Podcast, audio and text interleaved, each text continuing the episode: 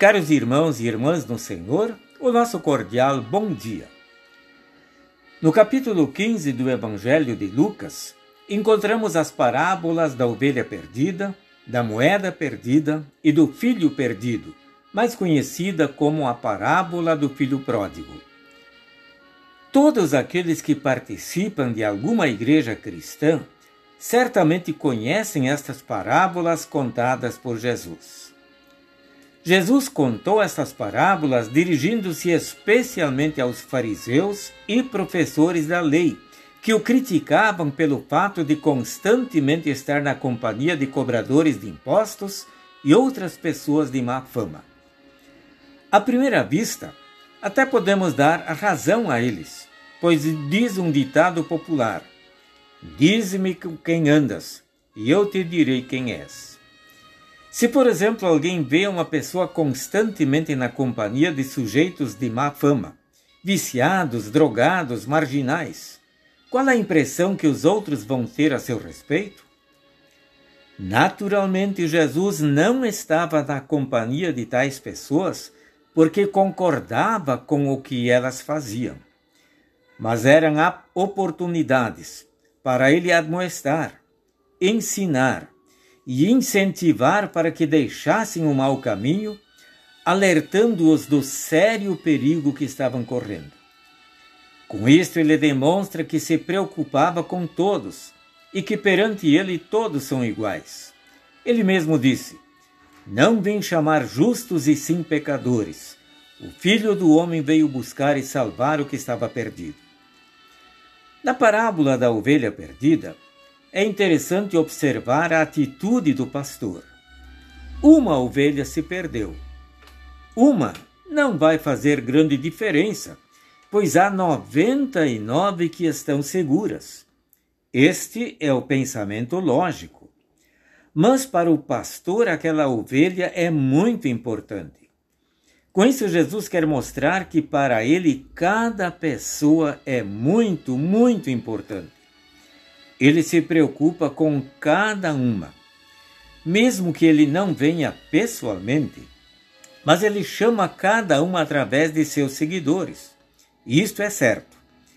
Todas as pessoas são alvos da tentação de Satanás, que deseja desviá-las, independente da posição que ocupam na igreja. E que vitória para ele se consegue desviar qualquer pessoa. Eu diria, especialmente algum líder da igreja. E se esta pessoa que se desviou for encontrada e não resistir, ela é trazida de volta e Jesus diz que a alegria é compartilhada com amigos e vizinhos.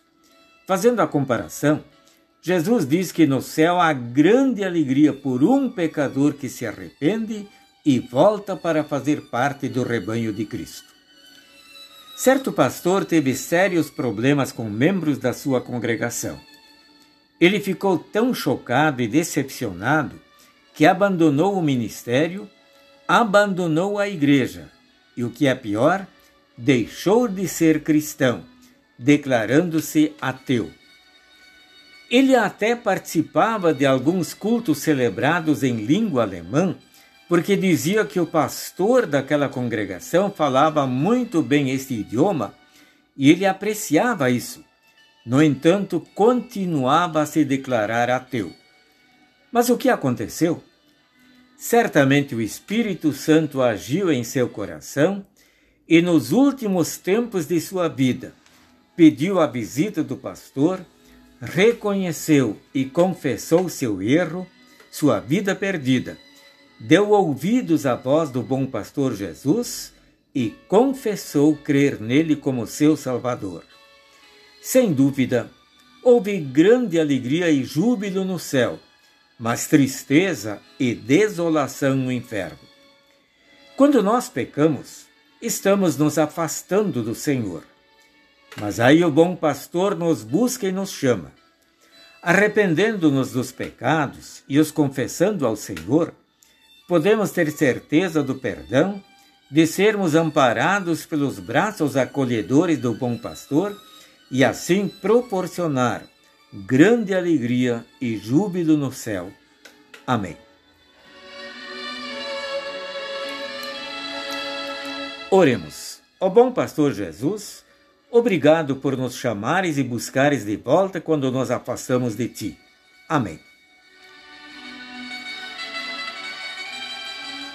O Senhor abençoe e guarde a todos também no decorrer desta semana.